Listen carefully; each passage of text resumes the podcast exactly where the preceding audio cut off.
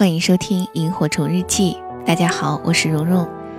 呃，我想你一定还记得小白和可乐、小妖和老杨吧？呃，如果说你不记得的话，那就在《萤火虫日记》的专辑里找到《曾经最爱你的人总要娶别人》这个故事听一下。因为今天我又要来讲小妖，也就是作者沈书慈写的另外一个真实的故事了，名叫《我爱你，只是不再喜欢你了》。呃，说到作者沈书慈，上次讲完故事之后呢，收到了大家发来的各种问题哈。现在我来统一回复一下询问最多的几个。首先，很多朋友说为什么在微博搜索不到作者？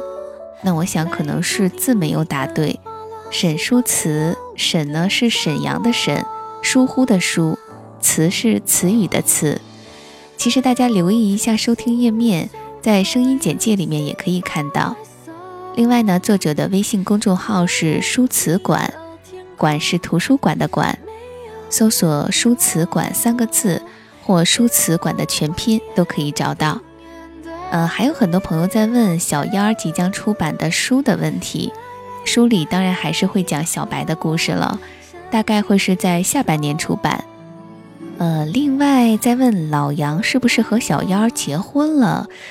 呃，这个问题嘛，那就要大家去小燕儿，也就是沈书慈的微博和公众号去问他了。好的，接下来的时间，我们就来一起听今天的故事。我爱你，只是不再喜欢你了。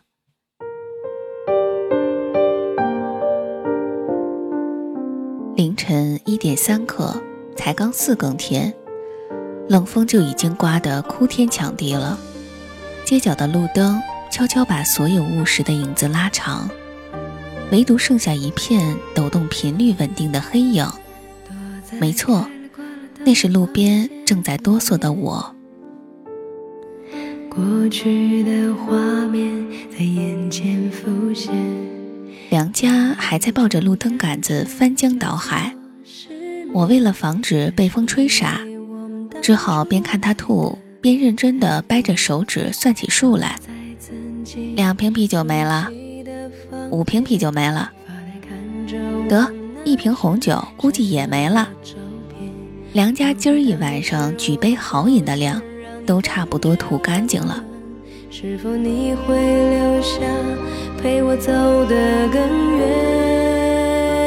寂静的路口飘荡着他胃里支离破碎的声音。此人挂着哈喇子，瘫坐在路灯脚下。洋相十分难看。两家说：“我要纸。”我立即递上。两家又说：“我要烟。”我麻溜点着一根，塞进他嘴里。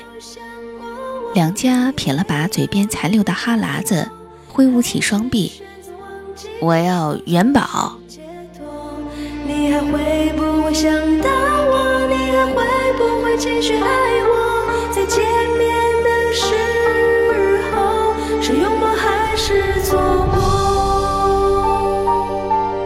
我踢了他一脚，妈的，你还来劲儿了？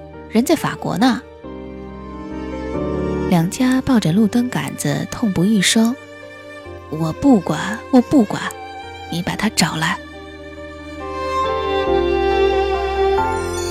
他抽抽着鼻子，即将涕泪俱下。失个恋你至于吗？男子汉大丈夫，流血不流泪。姓梁的，我告诉你啊，可给我绷住了。我这话才刚说完，梁家就哭了。他一边哭一边捂着鼻子。你呀，嘴巴是不是开过光啊？我定睛一看，我操，真流血了，鼻血。我一边抽纸巾一边掰他脑袋。哎呀妈，你你快别捂着了。抬头，抬头能好点儿。梁家哭得更伤心了，不行，抬不了，我他妈还想吐。一阵狂吐之后，那晚的画面突然变得诡异起来。梁家就这样迎来了他失恋的第一天，眼睛、鼻子、嘴五管齐下，堪称壮观。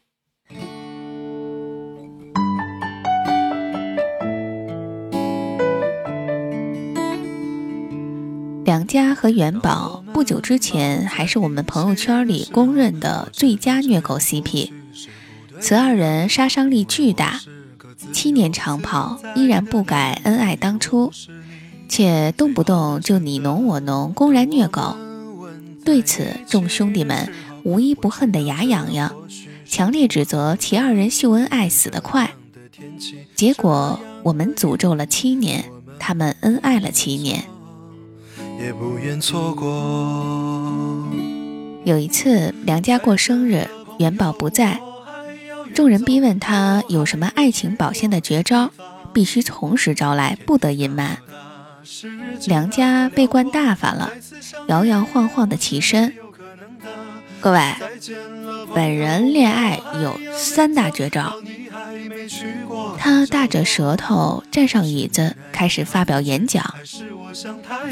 第一，对他好；第二，使劲对他好；第三，往死里对他好。去你大爷！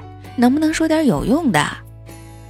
地下嘘声一片，众人丝毫未顾寿星的颜面，又给他强按在沙发上，生生灌了两瓶。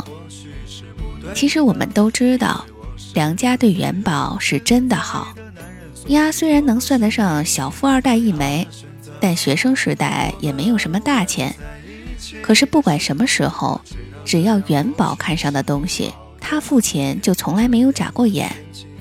百依百顺就更不用说了。但凡元宝说往东，他绝不往西。至于陌生的异性，梁家更是从来眼皮儿都不带烧一下。从 QQ 到微信，从 DOTA 二到支付宝，我就从没有见过他有一个 ID 不叫小元宝宝的。七年了，所有人都已经将他们的恩爱视为日常。梁家和元宝一次次躲过了朋友们的诅咒，最终却没能跨过七年之痒的坎儿。第七年圣诞节之后。他们分手了。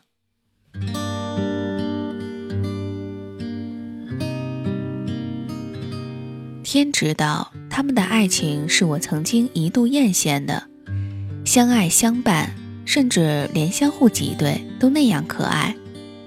有一次，我去他们的小屋串门，梁家正热火朝天的打刀塔，元宝靠着床头看书吃果冻。眼皮儿都没抬一下，就下达了命令：“老梁，去再给我洗个苹果。”哎，媳妇儿，马上来。梁家这狗居然立刻就放下鼠标洗苹果去了，跟他们小梁子似的。我操，他可是主力呀！我惊的是目瞪口呆呀，瞬间对元宝五体投地。嗯，那啥，宝儿。你是怎么把梁家调教成这个低眉顺眼的熊样的？简直是我女辈楷模呀！元宝哧溜吸了一口果冻，圆乎乎的东西滚进腮帮子，口齿也有点含糊。老梁就是一天生的受虐狂，还用得着调教吗？梁家洗完苹果，马不停蹄地擦干，塞进他手里。又马不停蹄地坐回电脑前，接着马不停蹄地回应了他一句：“你呀，滚蛋！”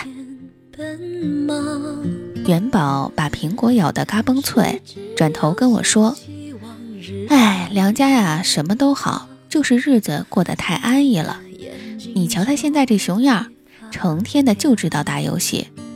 等我们将来结婚，没准还打算靠刀塔二养活我和面包呢。”面包是他俩养的一只狗。梁家目不转睛地盯着屏幕，以飞速操控着键盘和鼠标，居然还没耽误说话。哎，我说你们女人的想法真是奇怪，男人打游戏有那么难理解吗？我他妈还不理解，你看电影哭空整两盒纸巾呢。梁家转头看了我一眼。呃，就那个 One Day，知道吧？安妮海瑟薇说了一句台词儿：“我爱你，只是不再喜欢你了。”她就哭得跟狗似的。哎呀妈呀，哭得我叫那一个懵逼呀！他妈喜欢和爱这俩玩意儿有啥区别？你怎么不去分析中子星爆炸呢？元宝丢了一个抱枕过去，滚！你们男人绝对的天生少根筋儿。我喜欢面包，但是我爱你，这能一样吗？梁家面朝电脑，居然靠第六感敏捷地躲开了元宝的攻击，直到屏幕上出现了“天辉胜利”几个大字，梁家才嗖的一声转过椅子，把抱枕扔回床上。哦，我说面包的家庭地位怎么比我高呢？合着是因为喜欢比爱的程度深呀？元宝好气又好笑。哎呀，你呀理解能力这么强，怎么不去编新华字典呀？说话间的一秒钟功夫，方形抱枕又飞向了梁家的大脸。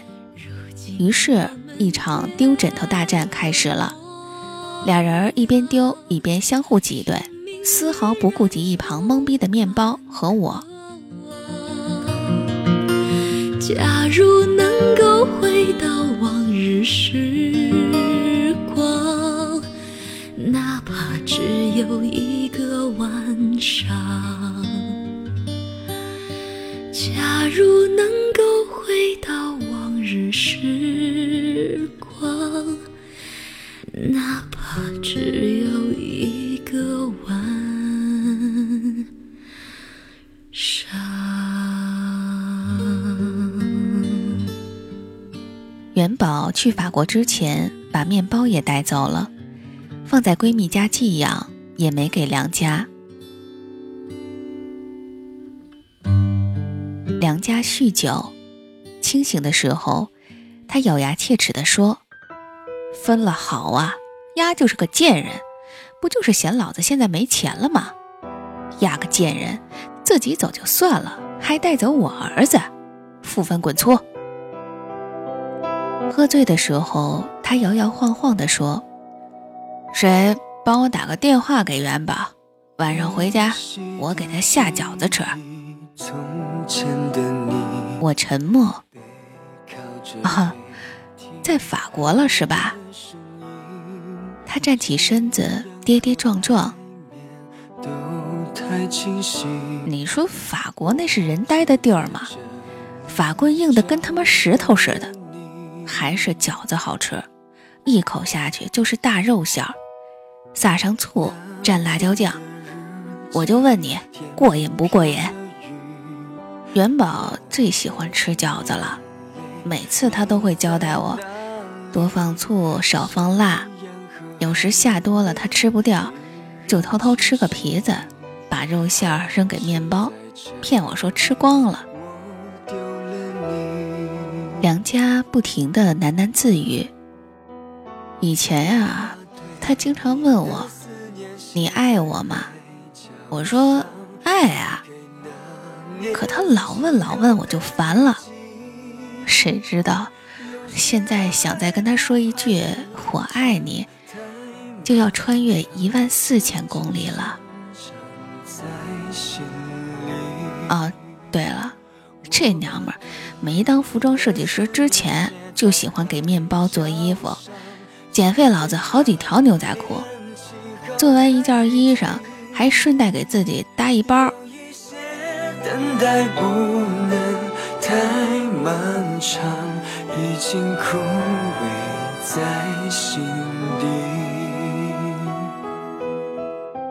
两家说着说着就没声了，我回头一看。发现他正蹲在地上哭，从默默的流泪到喉头爆炸般的呜咽，他一边哭一边说：“老子真他妈想这娘们儿啊！”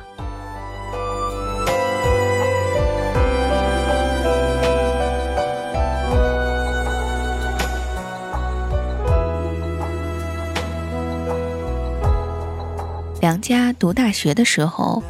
老父亲帮人担保了一笔大钱，结果那人跑路了，家里亏了个底儿朝天，再也不能自称小富二代了。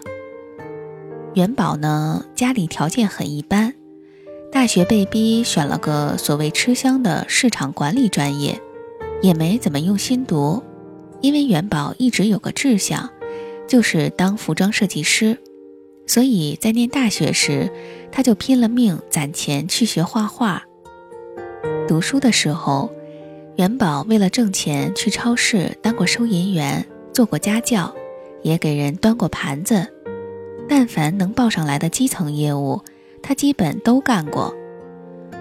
梁家高中毕业之后被父母送出了国，也没怎么好好读书，唯一的乐趣就是给元宝淘各种进口货。当时他们的异国恋谈的是一波三折，险些分手。原因是元宝忙着打工，不太能搭理到梁家。梁家知道后恼了，他说：“你去吃这苦做什么呀？老子有的是钱，你想学什么尽管跟我开口。我一个人在国外，就想你能多陪陪我，哪怕是聊几句 QQ 也好。”元宝说。那是你的钱吗？那是你老子的。就算是你的，我也不能要。我有能力养活自己，也有能力去做自己想做的事儿。不仅如此，我还要挣你回国看我的机票钱。梁家无奈，只好不再开口。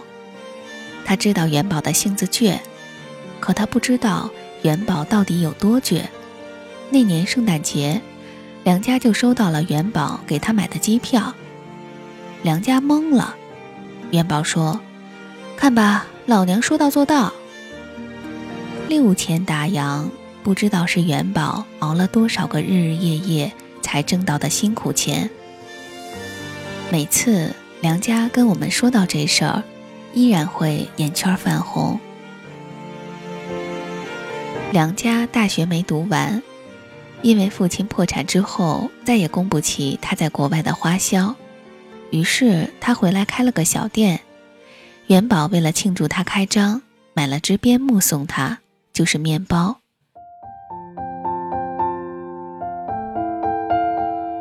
元宝大四的时候就基本不在学校了，他每天上网找一些知名服装设计师的联系方式，在微博上发私信的发私信，打电话的打电话，有时还想办法上门拜访。当然，他吃过无数次的闭门羹，也受到过无数冷眼。好在皇天不负有心人，总算遇到了一个还挺知名的老师，愿意收他做徒弟。那个老师后来还把他推荐去了一家国际知名的服装品牌公司工作。但元宝觉得，在那个公司没办法完全发挥自己的设计理念。于是没过多久就辞职出来，联系了一家服装厂，开始小批量生产自己设计的衣服做品牌。而梁家自从遭遇了家庭变故之后，整个人都懈怠了，每天守着那个小店挣点生活费，关门之后就去找几个朋友打刀他。因为这事儿，元宝没少跟梁家发火。元宝说。你能不能有点男人的样子？我不指望你挣多少钱，可你好歹别成天一头栽游戏里，拿出点认真生活的样子，行不行？梁家游戏打得正嗨，敷衍了一句：“啊，知道了，知道了，你等会儿再说，等我这局打完。”元宝火了，直接上去就拔了电脑插头：“你到底听没听我说话？”屏幕一黑。梁家就炸了，噌的一下起身就推了元宝一把：“你他妈干嘛呢？”这一推就是左脚脚踝韧带拉伤。元宝打了一个多月的石膏，扛着左腿依然笑笑咧咧，只是从那之后便绝口不提任何有关未来的话。有人常常把爱情比作一种冲动。冲动过后就各奔西东，而我相信我能好好的把它守候，哪怕。最后只剩感动。梁家说他不是故意的，黑屏之后他整个人都炸了，压根没有思考的能力，才会推了元宝，更没想到会伤到他。我骂他，你呀真不是个男人。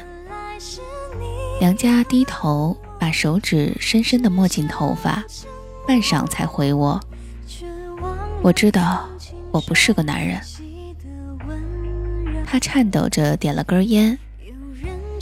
前小半辈子，我总觉得自己有依靠，吃人胆大，什么都敢去做。可现在不一样了，我他妈什么都没了。我叹了一口气。元宝图不图你钱，你自己心里最清楚了。他是不想看你现在这么颓废的样子。就算你不考虑你们的将来，总要为自己的人生想想吧。虽然你俩现在不缺钱，可元宝那么优秀，是他很优秀。梁家红着眼打断我，可他的优秀快把我压得喘不过气了。他越让我发奋，就越让我觉得他瞧不起我。喂。你脑子让驴给踢了，让你努力就是看不起你，你他妈这什么神逻辑？我夺过他手里的烟，用劲拧灭。抽抽抽，就知道抽！你看你现在还有没有个人样？都没个女人坚强。梁家瘫倒在沙发上，望着天花板。是，元宝很坚强，坚强到让我觉得他根本就不需要我。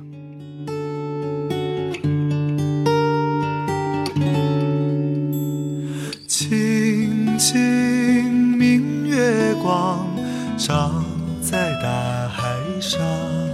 元宝受伤之后，没怪梁家，他们的生活一如从前，只是再也不管梁家打游戏了。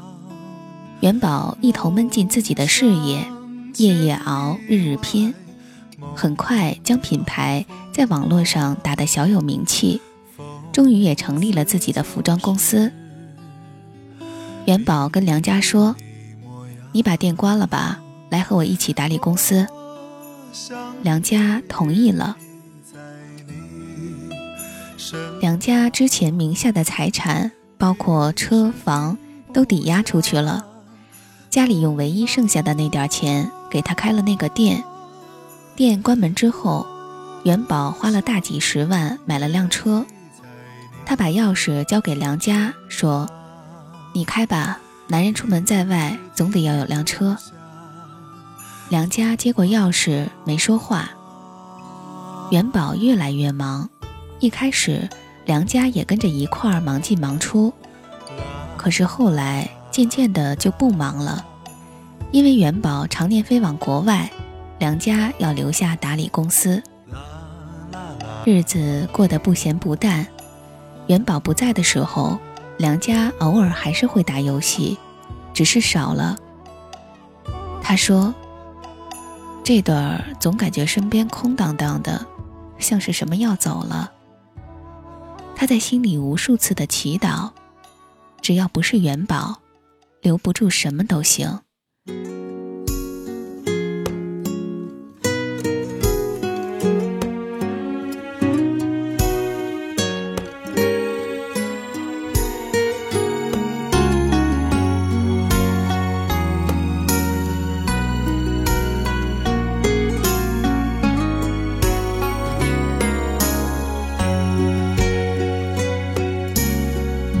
可是有一天，梁家害怕的还是来了。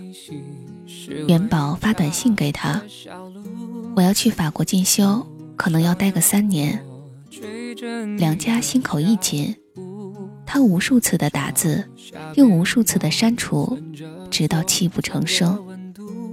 最后，他一边哭一边握着手机，回了几个字：“哦，自己保重。”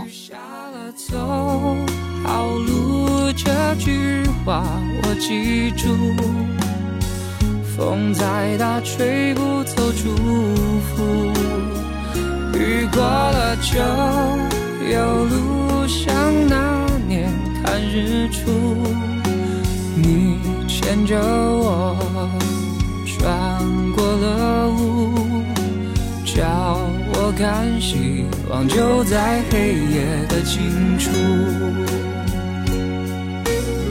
家失恋后就从元宝的公司辞职了，他突然跟魔怔了一般，疯狂的在家研究做菜，尤其是饺子，成天的喊着我们去他家吃各种馅儿的醋饺子蘸辣椒酱。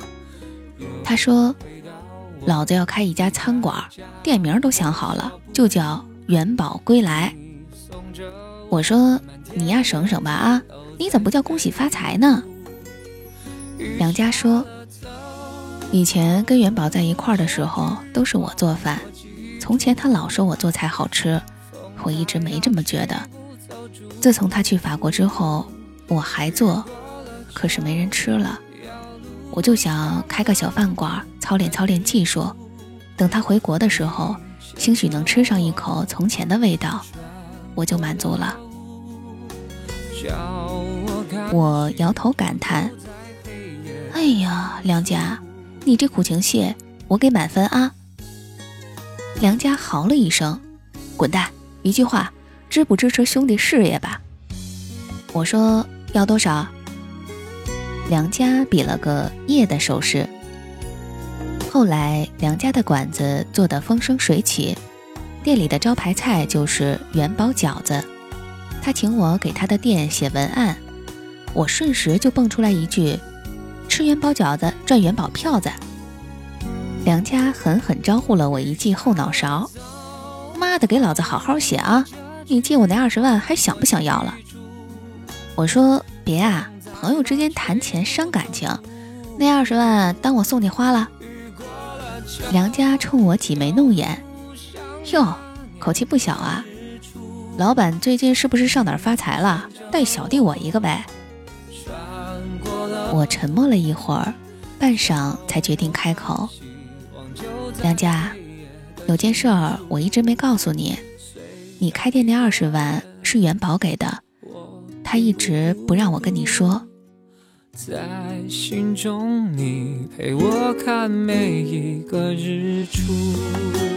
梁家愣了，狠狠地闷了口啤酒，这娘们儿。走都走了，还他妈要往我心窝子里戳一刀。他眼圈红红的，又喝了一大口。他还跟你说什么没有？他把钱给我的时候，我劝过你们和好，但他说你死了，他愿意拿命换你；你活着，却不想跟你再在一起了。梁家捧着杯子，泣不成声。窗外阴天了，音乐低声了，我的心开始想你了。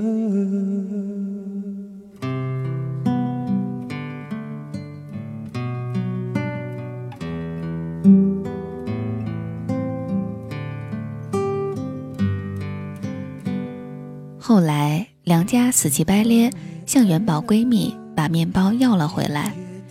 她闺蜜说：“早我就想给你了，元宝非不让。”面包抱着梁家的大腿，死命地摇着尾巴。梁家问：“她现在过得还好吗？”闺蜜扔了本杂志给她：“喏，自己看吧。”电话响起了，你要说话了。梁家接过杂志，封面上的那个人笑容微甜。时过境迁，依然扣他心弦。梁家小心翼翼地翻开杂志，里面还有一篇他的文字专访。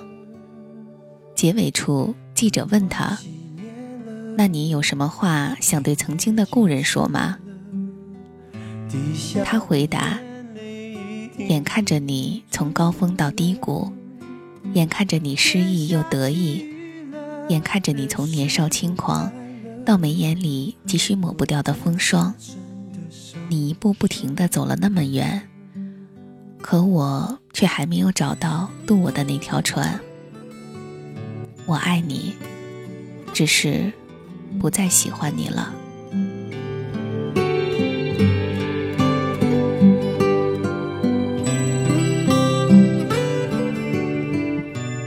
为什么我们无法在一起？不是不愿意，而是不可以。我想乘风破浪去尝森林里的露珠，你却只愿守着小院里那口井。你知道吗？抱朴气血也好过惰不自息。无数个独自披荆斩棘的日子里，我回望身后，却只有你的背影。如若此生无法并肩同行，那我宁可放你离去。纵然此生想起，都将泣下如雨，也好过一生垂首俯瞰你。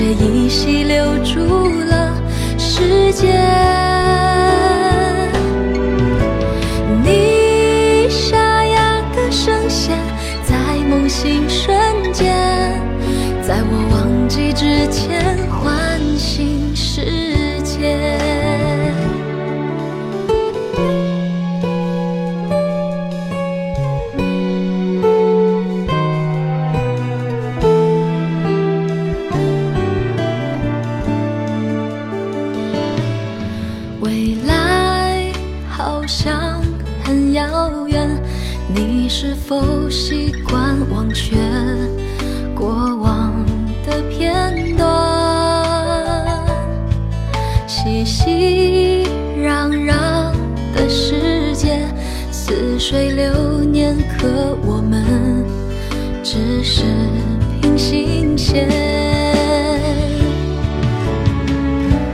没有相聚，也没有告别。未来是似曾相识的情节，故事已经到终点，结局不再有悬念。可是人茫